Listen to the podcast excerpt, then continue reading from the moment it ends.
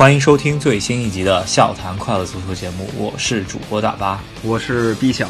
这一期节目呢，我们就要从上一期可以说是喜马拉雅这个平台的一个 bug 开始说起吧。对，上一期节目录完以后呢，我们精心制作，非常期待给大家发布出去。但是喜马拉雅呢，他们进行了一个系统维护。一般来说，维护嘛两三个小时就行了，但是喜马拉雅很坑，它居然维护了整整一个礼拜，所以我们就不得不开了一个临时专辑，然后把那个节目放到临时专辑里。那现在这一礼拜过去了，我们就把上周那个节目放回了我们的主专辑里，就是现在大家听到的《笑谈快乐足球》。但是因为临时专辑嘛，没有人知道，我们及时给大家群发了消息，大家可能也没看见，所以导致上一周我们的收听量急剧下滑，这也只能赖给喜马拉雅了。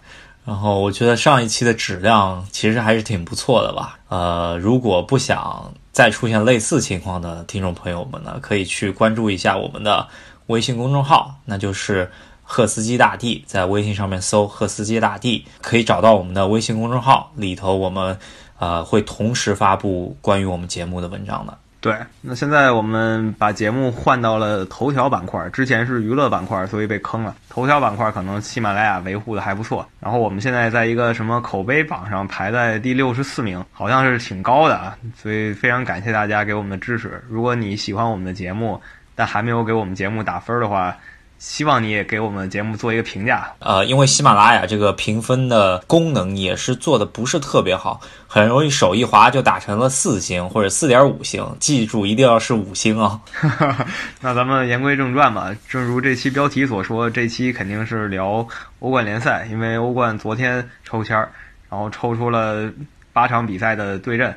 今年是非常有意思的一年，也是历史第一次十六强球队全部来自于五大联赛，就是英超、西甲、意甲、法甲和德甲。小的球队呢，几乎没有什么机会，所以每一场对决都是强队之间的对战。但是有一点我们要说一下，这个十六强抽出的这八个对抗吧，呃，虽然都是五大联赛的比赛。做这期节目的准备中间，我们也仔细查了一下，这中间还是有一些球队是第一次遇见的，这还挺奇怪的。毕竟五大联赛的球队经常碰，应该是稀松平常的事情了。然后这个八队对决里面，居然有我看应该是有三队之前根本没踢过，所以也挺有意思。主要原因还是因为五大联赛以前那些常参加欧冠球队，现在有很多。缺席的，比如说曼联，比如阿森纳，然后意甲米兰双雄都不在这十六强里，导致了很多经典对话无法呈现。剩下的那些球队呢，像曼城啊、热刺，这都是近几年才开始参加欧冠的。像意甲的真蓝黑、亚特兰大呢，他是第一次参加欧冠，所以就没有大家想的那么激情四射。呃，还有一点呢，就是关于阿森纳球员的一个问题吧，我希望。就是在节目中间，我我们这次就先不提了吧，主要还是比较敏感。呃，阿森纳以后也需要打个码，是吧？在节目中间说到阿森纳三个字，就是“哔”一声，或者我们以后就说。阿仙奴吧，粤语阿仙奴啊，这样的话可能就不会被和谐了。但我们的立场很简单啊，那个球员踢球踢得不怎么样，脾气还挺大。我觉得冬天赶紧给他卖到土耳其就完事儿了，因为他踢的也不怎么地，还天天给你惹是生非。你要他干嘛？工资还那么高。呃，让我遥想起了当年申花队请来的那尊大佛吧，特维斯是吧？特维斯他也事儿多，他也是搞一堆屁事儿，但是呢，他那些屁事儿还都是在个人范围内的，他不像。某个人想去搞政治啊，野心有点过于大。言归正传吧，欧冠十六强抽出来这八队对决，咱们一一开始说吧。第一队，两队之间还是有一点渊源的吧，就是多特蒙德对阵巴黎圣日耳曼。对你刚才说那个渊源呢，主要还是在主教练上。这巴黎圣日耳曼现在的教练图赫尔，他的上一个东家就是多特蒙德，他现在要面对老东家了。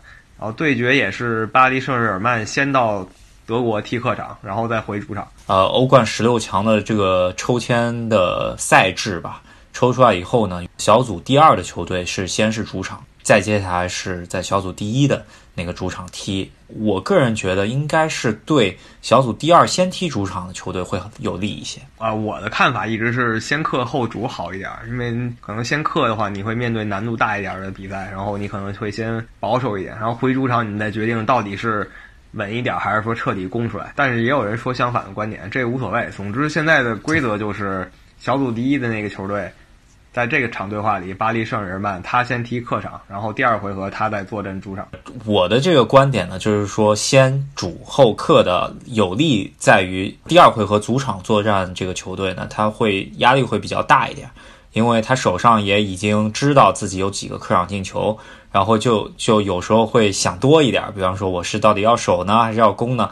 而那边那个球队呢，他就是相当于他还有九十分钟可以去争取一个目标，相对来说心理优势会好一些。我觉得是这样子啊，而且个人感觉也是先主后客的这个赛制晋级的球队，不知道具体数据没有查过，但是我个人感觉是先主后客的球队会稍微胜率高一点。这一场对决的话，肯定还是巴黎总体实力要强于多特蒙德，晋级的概率大一点。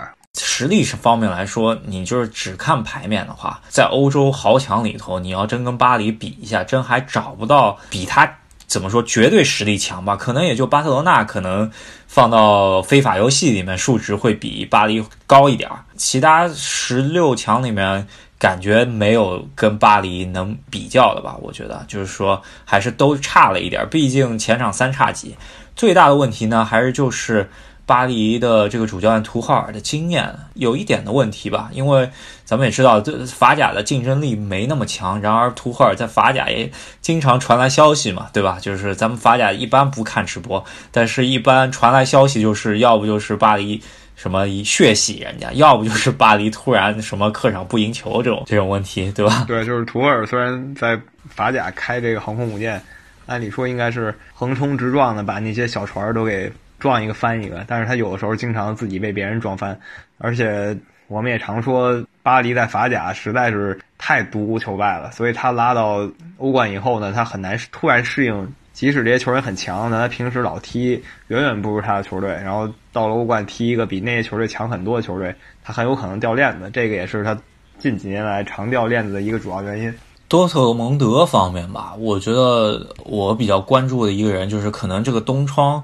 都会特别关注就是呃多特蒙德这个英格兰边锋啊，就是桑乔这个人已经被兰帕德给盯上了，不止兰帕德，我觉得曼城也是虎视眈眈吧，就是起码呃英国足球已经想把他这个好苗子给挖回来了。但是问题就是他的身价有点过于高了，他现在二十岁吧，身价已经超过一个亿的欧元了，想买他的球队不少，但买得起他的球队一下。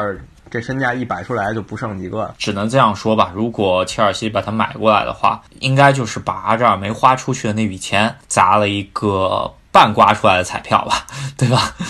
这场对决除了这几点以外，还可以说一下他们在小组赛的表现吧。巴黎在小组赛其实没什么可说的，就跟大家预测一样，小组赛十八分是上限，他们得到了十六分，把皇马打得很惨，轻松小组第一出线。多特蒙德呢是在一个。超死亡之组里，跟巴塞罗那、跟国际米兰死磕，然后最后拿到了小组第二，也算比较运气吧。因为最后一轮国际米兰还是有机会出现的，但是呢，他们自己把握不住机会，把机会送给了多特蒙德。对，特别是在巴萨没有进前主力的情况下，国际米兰而且是先领先的情况下，最后没有把握住这个机会，确实挺可惜的。多特蒙德方面。应该说，本赛季我觉得亮点除了桑乔以外，还有就是阿扎尔弟弟吧，替阿扎尔。这个不知道成色怎么样吧？其实，在欧冠就是看他成色了。如果把大巴黎打爆了，是不是明年就要去大巴黎了？是吧？反正这场对决虽说巴黎牌面强一点，但是我们也明白，所有球队去了多特的主场。很难说你就能把多特蒙德怎么样？那个主场的氛围可能是欧洲最恐怖的主场之一吧。不一定谁赢，但是还是倾向于巴黎六成晋级，多特蒙德四成。这场对决应该来说会很好看，起码不会特别无聊。呃，因为两个队的风格都还是能打出来的，特别是姆巴佩、呃罗伊斯什么冲起来肯定很好看。那这个对决就是这样。那第二个抽出来对决呢是。曼城跟皇家马德里，刚才说了，皇家马德里的小组赛被巴黎给压住了，所以他是小组第二身份晋级，他就先踢主场，所以皇马先踢曼城，然后第二回合再一起去曼彻斯特，这个看点就非常多了，球星非常多，首先，然后教练都是大牌教练，都是在西甲摸爬滚打过多年的教练，有很多恩怨也。对，然后皇马和。曼城，我们查了一下对决啊，也是刚刚开始交手吧，主要还是曼城崛起的比较晚一点。皇马一直是强队，然后曼城真的能遇到皇马，也也就是他们进到欧冠的时候能遇到一下。一二年的时候小组赛遇到了一下，一六年的时候是半决赛，当时还是佩莱格里尼佩公执教的曼城。那个赛季其实佩公踢的还不错，但是就是因为欧冠踢的不好，虽然进到了四强，但是没有捅破这层窗户纸，然后被曼苏尔给裁了。然后之后沛公也就走上流浪的道路，是吧？直到现在好像帅位也不是很稳定。然后说到一六年那场曼城跟皇马的比赛，我记得咱们好像是一起在类似于公共场合一个大屏幕前一起看的。然后当时有一很搞笑的，就是两边迟迟打不开进球账户，然后我们就想起了那种常踢球踢不进的球员，其中一个就是赫斯基大帝，然后也是影响了我们这个节目后来起名字的时候一个重点。就在那场比赛里，我们想起了有一个传奇球员叫赫斯基，总是踢球踢不进。我觉得啊，这那两回合的比赛就是两队畏手畏脚，甚至。我会觉得这一次的对抗啊，你因为谁其实都输不太起，相对来说齐达内会好一些。毕竟，呃，我觉得弗罗伦蒂诺对他的指标吧，就是对他的 KPI 考核，今年应该不是拿欧冠。瓜迪奥拉这边就是非常大的压力了，对吧？如果今年欧冠十六郎的话，那具体明年是不是他了都不知道了，对不对？对，因为曼城在联赛里，别说落后利物浦了，他落后莱彻斯的城也也有几分，所以他现在联赛还有竞争力，这没问题。但是呢，肯定已经不是热门了。但是他在欧冠里依旧是各个博彩公司啊或者那些数据分析网站给出的最佳热门。就是如果他进不了八强，那主教练肯定是在下课边缘了。就算他是瓜迪奥拉，又怎么样？曼城方面来说吧，近期状态其实不是很稳定，但是还有一大看点就是他的冬季引援到底是会买着谁。而皇马这边，其实你真的说他冬季可能把自己手中的一些大牌给清一清，也有可能去买人，所以说这还是有一个变数，对不对？对，这是其一。说到买人，也要说到这两个球队的特质吧。皇马可能是第一个开始用重金砸大把球员的球队。当然，你可能也说那不勒斯当年买过马拉多纳，但那不勒斯只买过马拉多纳。但皇马是一买就买一批，从飞哥、齐达内这些人开始。那皇马完了以后就是切尔西，切尔西完了就是曼城和巴黎圣日耳曼了。那曼城其实当时他的出现是直接挑战到皇马的买人能力的。他首先是把皇马的这个罗比尼奥卖掉了，这个当时是让所有球迷大吃一惊，因为没有人想到曼城能掏出这么多钱，然后还能说服罗比尼奥去。从此以后，曼城就是凡是有大牌球员在转会市场上，他都得插一杠子。包括卡卡跟皇马也算争过吧，最后皇马是把卡卡带走了，但是卡卡可是一度传要去曼城的，而且传的真的有模有样的。这个消息我呃，我甚至认为就是如果卡卡来英超的话，还是挺期待的啊。但是也是很多年以前了，卡卡现在都已经退役了。然而这个对决吧，就是主教练的。斗智斗法吧，我觉得这个瓜迪奥拉是输不起，所以说他能不能继续保持自己的传控风格呢？还是说跟皇马是打的比较谨慎一点？就是这场对决还是值得期待吧。但是我觉得相对来说双方都会打的比较谨慎，而且尤其两个队这赛季。的表现都没有他们前两年巅峰状态的时候那么好。皇马呢，依旧是没完全缓过来，现在在西甲也是丢了很多分了，已经。所以看他们在欧冠里能不能有更好的表现了。因为欧冠也不是太要求一个整体状态，你那一下踢得好的话，就能挺过来。那相对来说，我还是更看好皇马一些，因为曼城的这个后防线啊，你想这些年买了那么多用人，其实到最后来看下来还是恐怕你走我。所以瓜迪奥拉这个买后卫。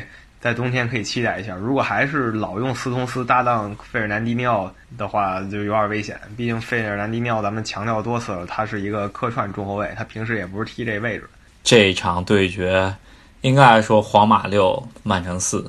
嗯，我我可能觉得皇马五十五吧，但是差不多，就是皇马可能希望大一点点啊，希望皇马不会被我们奶死吧。然后下一场对决可能就需要一句话带过了吧，毕竟两个球队。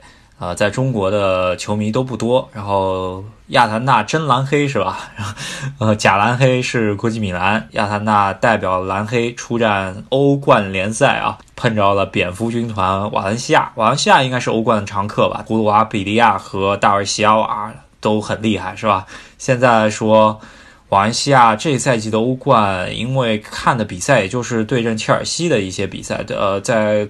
客场啊，在斯坦福桥赢了一次切尔西，阵中前锋有一个西班牙国脚罗德里戈，还是令人印象比较深刻啊。这个这个哥们儿在西班牙的预选赛中间的效率也非常高，所以说瓦伦西亚不算弱队。而真蓝黑的话，这个小组赛踢的真的是非常经济实惠啊，是吧？对，真蓝黑其实他没有什么人觉得他能。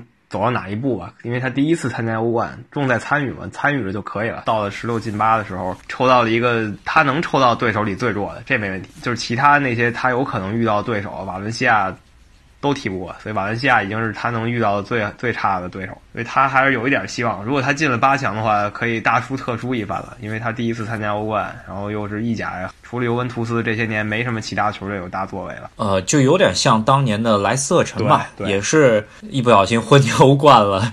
虽然那那个混确实也是挺呃一鸣惊人的，但是混进欧冠一路打进八强，我觉得也就差不多了。真蓝黑也就走到那儿吧。但是这场比赛他还是值得拼一下的，毕竟。对于自己俱乐部的历史是很重要的一场比赛。没错，这是他们里程碑的一场比赛。这个蓝黑剑条山对阵瓦伦西亚，突然让我回想到十几年前的一场对决，就是假蓝黑对阵瓦伦西亚。当年搞过一个在第二回合比赛结束的时候群殴事件啊，咱们呃可以去有空去看一下波尔迪索的鼻子被打歪了都。对，那次是挺暴力的。不管怎么说吧，呃，真蓝黑这次是在创造自己的历史，看他们能踢到多远啊！那下一个对决是强强兑换，利物浦跟马德里竞技。我最最关注足球那几年，就是每一场比赛我都是熬夜拿手机看文字直播那段时间。那段时间利物浦跟马竞是碰过两次，我印象非常深。第一次是贝林特斯带利物浦踢小组赛，跟马竞两边反正谁都占不着便宜，踢了两个一比一，主客场都是这样。第二次呢是在欧联杯，两个队都。不太想踢欧联杯，但还是在欧联杯遇上了，也也是踢到第二回合，踢进加时赛了，被马竞传奇迭戈·弗兰绝杀了。我印象也是非常深。对，相对来说啊，看了一下这两队的对决，应该两队之间还是球员交易挺频繁的吧？印象中间就有马马克西罗格斯这些人吧。托雷斯对吧？这个说明利物浦还是经常问马竞进货的嘛。所以说，呃，虽然呃两队啊在对阵上面来说，我觉得利物浦其实真没什么便宜可以占。再加上西蒙尼这些年多年经营的这一套打法吧，我觉得利物浦抽到这个签其实不是特别好的一个签吧。我觉得不管谁踢马德里竞技。就你甭说最后结果怎么样，你可能大比分赢了，可能小胜，但都是让你很难受的一场比赛。防守呢又比较坚硬，是吧？你很难说就把它怎么样。所以你要想赢他的话，得付出很大代价。特别是利物浦现在其实还是志在夺冠，呃，夺英超嘛。欧冠赛场上不知道克洛普具体要拿出多少分力去打，然后。当然，我觉得啊，十六强的对话应该还是会起码稳进八强吧，还是会全力。利物浦呃世俱杯马上开始踢了，对吧？这个比赛圣诞赛程一路下来，马上进到二月踢十六强，这个基本上是每周两场吧。这个强度的话，马德里竞技这个是有一定优势的。虽然马竞今年的球员流失还是非常大的，对吧？就是队内核心基本上都走的差不多了。经过这种此消彼长之间的关系，很难说卫冕冠军就能轻松赢掉近几年表现差强人意的马竞。所以我觉得利物浦可能胜率就百分之五十五，然后马竞可能四十五。好在就是马竞把。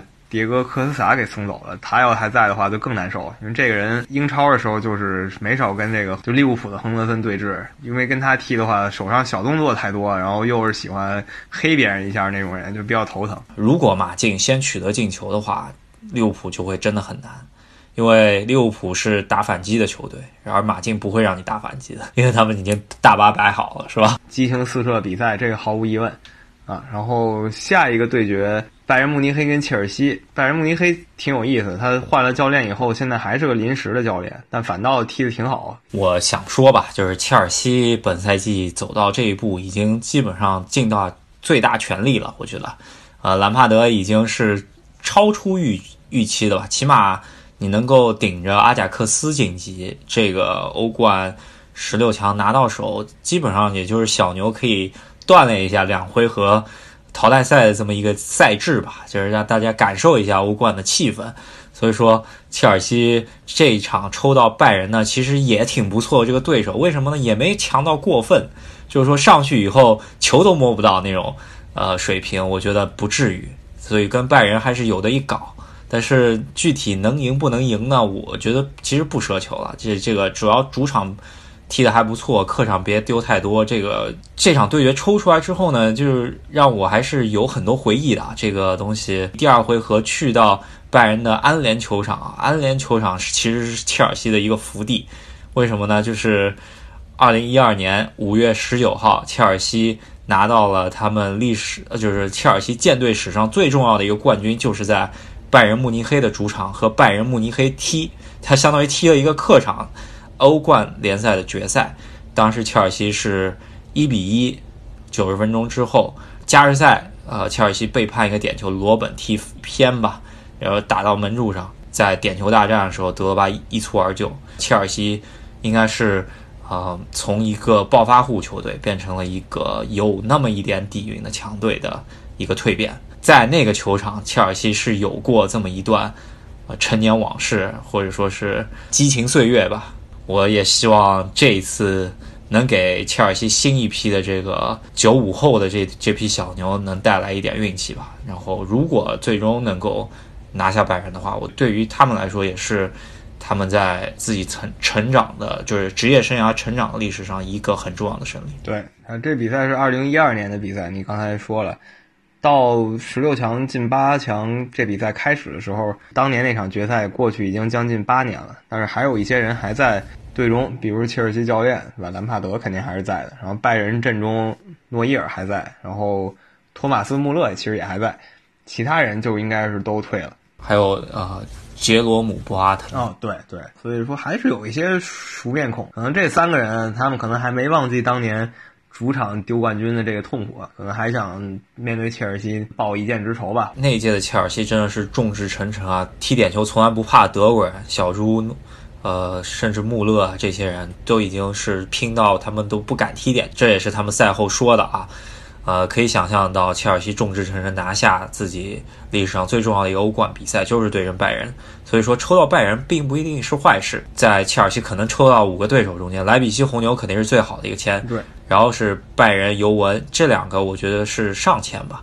然后下签应该就是拜呃巴萨和巴黎，我觉得这就是下签那两个队。如果抽到那两个队的话，就。相对来说会悲观一点，而拜仁的话，有的一踢还是挺期待吧，就是起码刚才说的两场嘛，利物浦跟马竞，拜仁跟切尔西都是都算是历史上有过交手球队，还比较频繁交手过挺多次的球队。那接下来是尤文图斯跟里昂，这个是怎么说呢？虽然里昂也是法甲传奇球队了，但是这个在今年这十六进八比赛里，尤文跟里昂可以算是强弱差距最大的对手，尤文可能九成。概率晋级，里昂希望奇小无比。里昂这边的话，我觉得想要拿得出手的球星就呃孟菲斯德佩是吧？我觉得也说实话，法甲真的看的特别少。如果说里昂还有希望晋级的话，可能就是呃萨里这个教练最后头有点晕吧，是吧？面对里昂的话，算是碾压级的吧？很里昂确实没什么机会。萨里就算晕的话，尤文图斯那些球员。直接放到场上就是正常踢，应该里昂也是没什么希望的。尤文目标应该就是八进四，对吧？这是首先的。其次就是意甲，他跟国际米兰争的挺凶，对吧？他应该把一些精力放到意甲上。真不好说那个萨里这个人翻车的能力啊，但是保守一点，我觉得七成吧。我是呃作为自己方的教练，真的是体验过萨里的那种呃那种感觉吧，这不是说白给，只能说 对。然后接下来是一个相对很新的球队，其实两个球队在欧冠上来说都不是很有经验啊。莱比锡红牛跟托特纳姆热刺，热刺的唯一的拿得出手的记录其实就是今年，今年六月份进了一次欧冠决赛，这可能是他们在欧冠上最好的表现。莱比锡红牛这球队才十年历史，所以。更不要提有什么欧冠上的大表现。对，在查这个对决的时候，发觉，哎，热刺一九七四年的时候跟莱比锡的一个球队踢过，球队名字叫做火车头，很明显就是民主德国的这么一支球队吧，有点共产主义的这种感觉。当时热刺，呃，仔细查了一下啊，应该还是赢了。然后。呃，火车头这个球队现在还在德国的职业赛场上打拼，但是他肯定没有莱比锡这么好了，是吧？对，那个莱比锡红牛队其实就是一个企业型球队吧。有莱比锡红牛的出现，有一种看中超的感觉，就是某某某的某某公司开的这么一个球队，是这种感觉。在我眼里，就是天津权健，可能就这个意思。然而，呃，红牛这个企业吧，在全世界也开了不少球队，现在应该是四家球队。呃，萨尔斯堡在纽约，还有在澳洲，他们都有自己的球队。他也算是在足球世界里啊，就是俱乐部足球世界里开创了一套新的体系。然后热刺呢，还是传统的英格兰球队。然后穆里尼奥来了以后呢，整体踢得不错。他这周末的比赛踢得还算幸福，卢卡斯莫拉进了一个相当牛奔的球，维尔通亨在点球点来了一个头球，然后顶了个死角，挺漂亮的绝杀。看他能不能把这个状态延续下去吧。看了热刺上一场赢狼队这场球呢，就是体会到了鸟的秘方。前场的进攻基本上不靠组织，基本上是全是靠球员个人闪光，再加上补时，或者说在比赛最后阶段靠后卫开倒车进球，呃，再靠大巴来个。最后防守把这个场比赛拿下三分。鸟可能十十几年以前加盟切尔西就是这套打法，到现在还是这么一套打法。但是很多比赛他就是这么能拿下，非常功利的一套打法。所以热刺吧，请穆里尼奥不一定是坏事，只能说他们是真的很想拿冠军了。呃，还是那句话，我很看好穆里尼奥带热刺拿冠军。现在热刺这几个边路快马，什么孙兴民啊。什么埃尔克森这些人有点像当年达夫啊、罗本这些人，就是快，然后我就突前你，就是把你甩的连灰都吃不上，所以你一点办法也没有。然后我就这么进攻，防守的话估计得补点后卫吧。然后又把维尔通这些人像你说拉上去开倒车，跟当年那些带刀后卫差不多，有前途。然后最起码就像我们上期说的，拿个足总杯、拿个联赛杯是绝对不成问题的，把热刺的冠军荒先捅破了。联赛和欧冠也可以冲击。这赛季热刺的联赛杯已经出局了，那就只能看看足总杯有没有办法突破了。对于鸟叔来说，应该足总杯也拿了不少，应该挺熟悉这个赛制了。呃，那欧冠方面来说，这场比赛应该是想尽力拿下吧，进到八强以后再看抽签了，对不对？比较像你开场时候说的，我先主后客可能更好一点。可能热刺的想法，我第一回合在主场把你红牛给打爆就完事儿了，第二回合客场我就。简简单单稍微防守一下，然后这比赛就晋级了。但是我觉得欧冠层面来说，咱们也不是没看到啊。如果稍微简简单单防守的话，很有可能就像图赫尔去年的大巴黎，最后 简简单单的出局了，是吧？但是他穆里尼奥呢，在欧冠经验老道，他带着热刺打败莱比锡红牛应该问题不大。莱比锡红牛也是生不逢时吧？啊，见了这么一个不错球队，遇到了穆里尼奥，比较头疼。我觉得真的比较头疼的应该就是那不勒斯，呃，为什么呢？他们抽到了现在球队的教练排在呃世界教练教练排行榜第一的巴塞罗那队，是吧？呃，我不是很搞明白，那巴塞罗那教练按理说有目共睹，带的不怎么样，全是靠球员。举个例子，就是上周巴萨打了一个。我觉得可以得这个普什卡什进球奖的进球，就是苏亚雷斯有一脚脚后跟射门，而且在这个射门之前，整个巴萨踢出了他们标准的这个 Tiki Taka 的传球风格，把对手给溜得一塌糊涂。然后苏亚雷斯最后那临门一脚又是如此的飘逸，可以说是竞争一下历史级别的进球了。那个球的话，应该是起码会入围普什卡什的那个十个评选吧，具体拿不拿得到还得再看一下。但是那个球确实是实在太精妙了，而且是基本上不可能是科班，就是你如果是从小就是在呃青训营里面训练出来，肯定都是得得在街头胡乱踢的那种人才能踢出来这种球，想象力实在太丰富了。对，如果你是从小就参加像典型的西欧、德国呀、比利时这些球队青训营的话，你应该就是往外线带一下，然后再选择小角度射门了。但是只有南美这帮从小混出来的天才球员，像苏亚雷斯这样人才会想到接球以后脚后跟一磕，给你磕一死角。简直让人惊呼啊！怎么说吧，那不勒斯的赢面应该是很小很小了。我觉得唯一的赢面可能就是马诺拉斯的鼻孔吧。对，马诺拉斯倒是挺有意思。那么两年前吧，他们他在罗马的时候绝杀过巴塞罗那，把巴塞罗那给掀翻了，也是当时震惊了整个足坛。他现在在那不勒斯啊，这可能是唯一对阵巴塞罗那有经验的这么一个球员。另外的其他就不好说了，因为那不勒斯最糟糕的一点是他教练。已经被炒了，安切洛蒂走了。那现在呢？换上新教练以后，他整个球队也不稳。之前还传出整个球员跟高层又闹掰了，动荡啊，他很难赢巴塞罗那。对，特别是那不勒斯阵中的两个边锋卡列洪和莫腾斯这两个球员，经常跟中超眉来眼去的，也不知道是不是真的。但是可以想象到，这帮球员看到哈姆西克原来的老队长在中中超其实过得还不错。挺想来中国的，不知道加图索这个原来米兰人啊，又去到南意大利去混，这个还真的挺难说的这件事儿，是吧？嗯，我听传闻啊，当然我也没去过意大利，但传闻是说意大利南北对峙其实挺强的。为什么马拉多纳在那不勒斯是神级一样的待遇？而这个神一样待遇也不是夸张，真的是真把他当的耶稣一样。把一神龛给他那儿供着，就供着马拉多纳球衣什么的。为什么呢？就是他给南方的意大利人带来了尊严。这是我听说的，具体是是不是的话，如果有有人在意大利生活，我可以给我们科普一下。但是呢，加图索他是个北方人嘛，他去了南方，可能不是受这些人待见，很难受到球迷的支持吧。然后巴塞罗那方面来说，相对轻松了，因为我觉得那不勒斯应该是除了。呃，亚特兰大以外，应该是这次抽签的最大的一个礼包吧。还有，还有可能就是法甲的里昂稍微弱一点。然后抽到这个对决比赛之后，我觉得起码能进到欧冠八强。那不勒斯在小组赛踢得不错，给利物浦搞得非常头疼。但我感觉巴塞罗那他的风格让那不勒斯很难发挥出来。加上加图索这个教练，咱们其实之前在米兰虽然看的比赛不多吧，但是感觉好像战绩并不是那么稳定。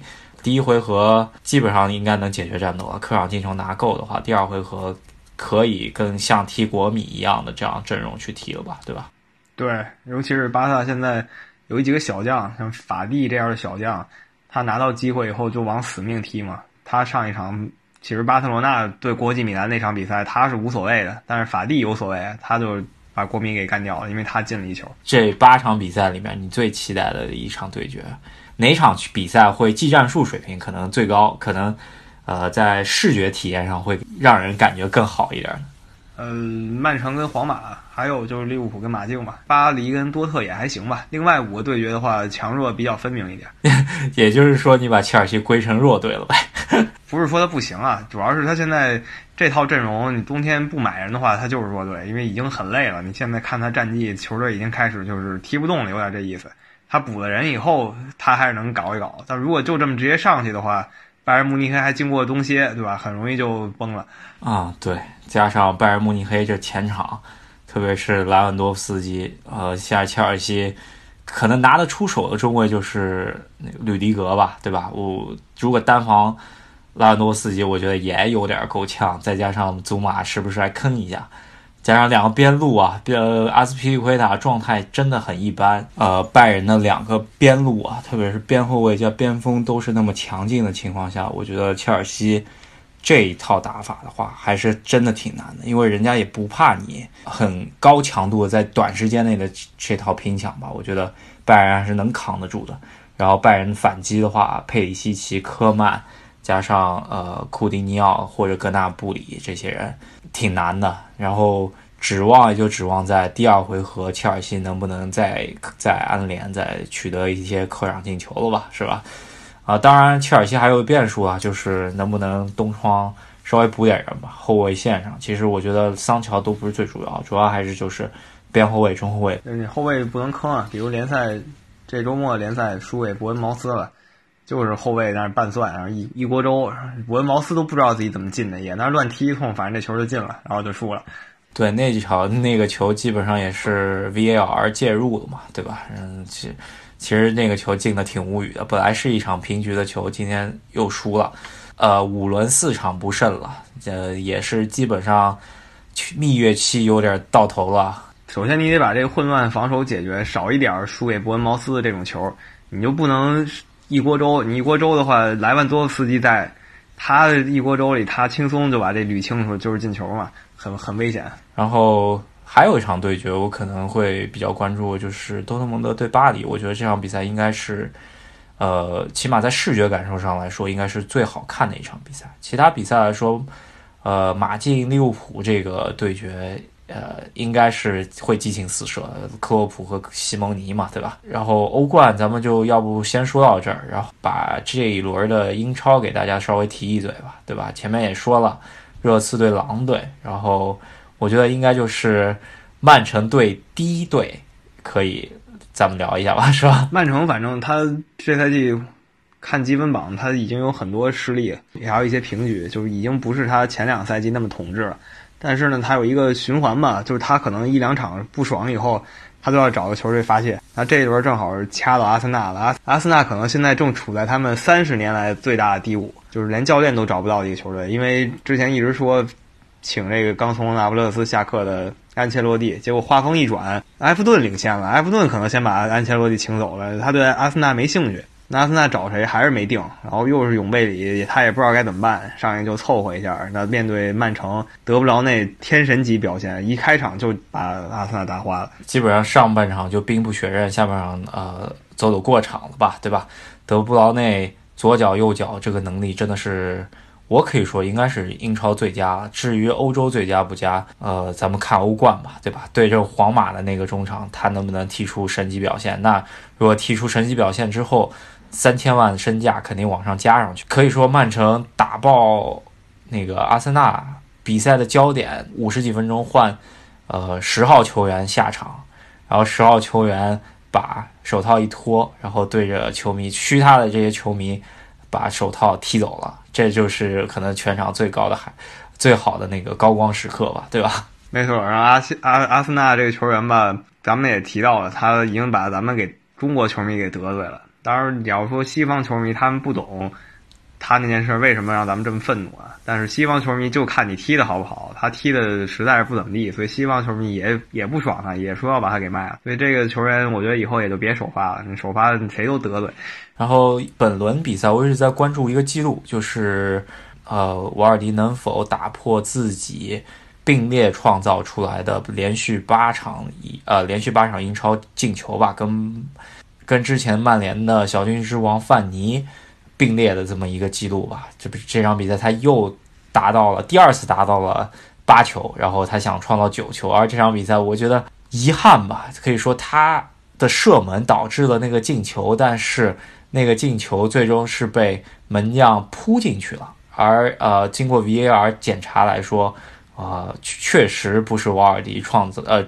直接制造了进球，这这球算成了克鲁尔的乌龙，而这个当时克鲁尔就跟裁判说啊，就是这个荷兰门将克鲁尔跟裁判去抱怨说，这个球是我把球给扑进去了，然后最终导致瓦尔迪没拿到这个进球，而没创造可以说把自己的名字刻到英超历史上的这么一个机会，我觉得还是挺遗憾的，呃，也相对来说。让我对克鲁尔这个门将有一定的看法，可能也是有点主观吧。还很少见到有人把乌龙球往自己身上揽啊，这也是一个奇景了。呃，领头羊利物浦兵不血刃吧，其实浪费了挺多非常好的机会，对阵呃副班长沃特福德，呃最终也只是两球胜利吧。其实萨拉赫能踢进三到四个进球，我觉得萨拉赫其实就是这样，他一般有十个机会，他进一两个，他进那一两个其实是比较难的一两个机会，他经常会浪费一些相对简单的机会，比如他这场比赛第二个进球，呃非常精彩，当然那个传球大家也看到了，就是奥里奇想射门没踢上，变成传球了，正好传他那边，他来一个精彩的射门。呃，沃特福德这个颓势应该是止不住了吧？而跟沃特福德同时争抢保级席位的，就是谢菲尔联对阿森维拉这两个球队，应该是去年英冠的强队。升上英超以后，两个球队的经营方式完全不同。谢菲尔德联队应该是主力一大半去年还是踢英冠的，而阿斯顿维拉这边，呃，只有两人去年是踢一冠的，所以说这边也看得出来啊，这个虽然花了很多钱，但是你不一定能够在英超能够活下来。啊，谢菲尔德联队应该是在保级路上赢下了非常关键的三分。接下来还有一个就是曼联吧，曼联又是没赢。上期节目我们说了有一个索尔斯克亚循环，先是狂胜，大家开始捧他，然后接下来就是不赢，那现在就是这个状态。再往下他可能又要坑了，然后可能到了一月份他又开始赢了。目前是这么一个循环阶段。对，呃，看来你已经把索尔斯克亚给看穿了。而埃弗顿方面来说，啊。在打平这场比赛之后，我觉得邓肯·弗格森这个前民宿啊带的这两场比赛其实还是挺不错的。本场比赛有一点就是基恩这个意大利小将吧，呃，居然踢了十八分钟就给换下去了，让我想到中超的 U 二三政策啊。然后，呃，可以想埃弗顿看上去还是志在远大嘛，毕竟已经跟安切洛蒂据说已经，呃，安切洛蒂同意了这个合同啊。呃，如果安切洛蒂来带。埃弗顿的话，我觉得还是值得一个关注的这么一个球队吧，对吧？嗯，对，埃弗顿家底儿是厚啊，他没赶上那波互联网带来的利益啊，他没赶上这波以后，他就老像一个中游队，他也是想把自己这个历史的能量给爆发出来，所以他现在起步还不算太晚。可以想象到，安切洛蒂如果不给他买后场，也可以自己稍微补贴贴补补用用嘛，对吧？前场给他补齐了，就我觉得还是可以的，毕竟。他在切尔西在英超的时候还创造过英超单赛季的记录，后来被曼城打破了。相对悲催的就是，真的就是，呃，连备胎都做不了的兵工厂吧，是吧？这个真的找不到人，到底谁来接了？据说就是本场比赛坐在对面教练席上，阿尔特塔准备接这个球队啊，毕竟阿尔特塔也想自己来当一个主教练，来拥有一个这么主教练的呃权利吧。但是据说他跟曼城签的合同里面没有一条就是关于如果有球队愿意请他主教练可以不要解约金的事情，而阿森纳可能出不起这个解约金，这个可能就是最大的瓶颈吧。嗯，对，还有就是阿森纳他请不来安切洛蒂这件事儿，也让我们看到了教练很不太想去阿森纳，因为你去阿森纳压力首先。比去埃弗顿要大，对吧？阿森纳名头在那摆着呢，再加上有著名的球迷频道黑胖哥的节目，你踢得不好的话，黑胖哥的节目一开始喷你，你马上就成了表情包了，对吧？你都不是教练，你就是表情包了，压力太大。呃，再有就是你去了阿森纳，你老板又不给你买人，这个就很难了。你现在这套人的话，其实问题很多。很痛苦，是吧？所以大牌教练不会愿意去阿森纳的。所以阿森纳想找一个教练彻底更新换代非常难。现在我觉得很多阿森纳球迷可能会怀念温格吧，温格很不容易。呃，说到那个球迷频道，我相对来说，我当时就是看艾美丽下课的那几期节目吧，里头那个著名的喷子 DT 是吧？当时就在聊下一任主教练会是谁，然后他就讲了一下阿莱格里不好。安切洛蒂也就凑合，那我当时还就是差点笑喷了。我觉得阿森纳如果这俩教练都不行的话，那到底谁还行呢？这两个教练，我觉得放到欧洲来说，都还是能够开航母的教练吧，对吧？你这个阿森纳其实已经是破破旧的小船了。这个如果这人家真的还挺难来阿森纳，那 就我觉得觉得这帮人也就可能只是个喷子吧。对，还有就是。上期节目我们留留了一个投票啊，大家一致认为赫斯基大帝才是阿森纳的正选。然后这也不是开玩笑，因为赫斯基大帝他本人确实有教练证，你请他来，他可以当教练。对，而赫斯基大帝也当时呃也是这两周吧，劝罗杰斯别去阿森纳，可能他自己对这个呃这份工作比较垂涎吧，是吧？啊 对啊，不管怎么说吧，希望看到阿森纳赶紧找一个正经教练。英超没有阿森纳的竞争，还是。不太让人感到习惯。呃，另外一个伦敦传统强队吧，西汉姆联本赛季踢的确实不怎么样，应该是在排降级区徘徊了吧。然后，呃，其实投入也挺大的，但是在中超都混不下去的。普莱格里尼带着这支球队，好不容易本场比赛客场赢了南安普顿，应该是保级对手了。拿下这三分之后，感觉佩莱格里尼稍微喘了一口气，是吧？而圣诞的话，他要是再这么来，马上就滚蛋了。呃，我倒是觉得埃梅里可以去西汉姆联，联的这个地位有点像塞维利亚。那埃梅里在塞维利亚其实挺适合他的。那他在西汉姆联的话，就是对球队建队思路来说是符合他的思路的，建建设一个中游球队，而且稍微还是有一点投入的球队吧。毕竟是在伦敦城的这么一支球队，应该还算有底蕴吧。我觉得确实不错啊，这个你这个牵线，但是具体得看了佩莱格尼到底。本赛季能不能活得过去？反正现在基本上已经是重症重症室里面出来了，但是看不看能不能再有点生命迹象或者怎么样吧？这毕竟呃命悬一线了，基本上。这个就是英超各个球队现在的处境。我们这一期主要还是聊的是欧冠。大家喜欢我们的节目，欢迎给我们点赞，欢迎关注我们的微信、微博、喜马拉雅、赫斯基大帝。欢迎在喜马拉雅上给我们的专辑打分。下个周末呢，就是还是有一些啊非常令人期待的对决。首先是曼城对着莱彻斯特城队，这个应该是抢第二的这么一场比赛。然后呃，还有一场就是埃弗顿对阵阿森纳，应该这两个都还是比较落魄的相对强队吧。然后我最关注的比赛其实是星期天的那场，呃，热刺打切尔西，师徒决，我的呃真的是。对于蓝军球迷来说是不能错过这么一场比赛。对，呃，周中还有的利物浦的世俱杯比赛。呃，首先利物浦会对阵蒙特雷，就是他们很大可能进决赛了。然后另一边的决赛的另一个对手，一般来说是解放者杯的冠军，那就是弗拉门戈。比较有意思一点是，利物浦当年参加过这个世界级的比赛，然后输给弗拉门戈了。当然是三十年前的事儿了。他们现在又遇上了，也算是一种循环嘛。希望利物浦能够帮助英超拿到一个世俱杯。近些年来还要追溯到弗格森时期的曼联了。毕竟呃，因为切尔西也是输掉了呃世俱杯，输给了巴西的球队，对吧？呃，所以说嗯，帮助。英超球队能够拿到一个世俱杯吧，也是一个非常重要一个荣誉。本赛季的世俱杯踢完之后，下赛季开始就要放到夏天来举行了，那就不是现在这个规模的世俱杯了，就是变成十六支欧洲球队加上各大洲的强队来踢这个比赛了。据说奖金也是非常丰富，第一次东道主是中国，所以说下赛季的中超冠军。也可以去踢世俱杯，所以说下赛季的中超冠军是非常有含金量的。对我希望看到利物浦跟北京国安能踢一场，这是我小时候的一个梦想。我希望看到是切尔西跟上海申花踢。好，那咱们这期节目就聊到这儿，咱们这些比赛踢完以后，下期再聊。下期再聊。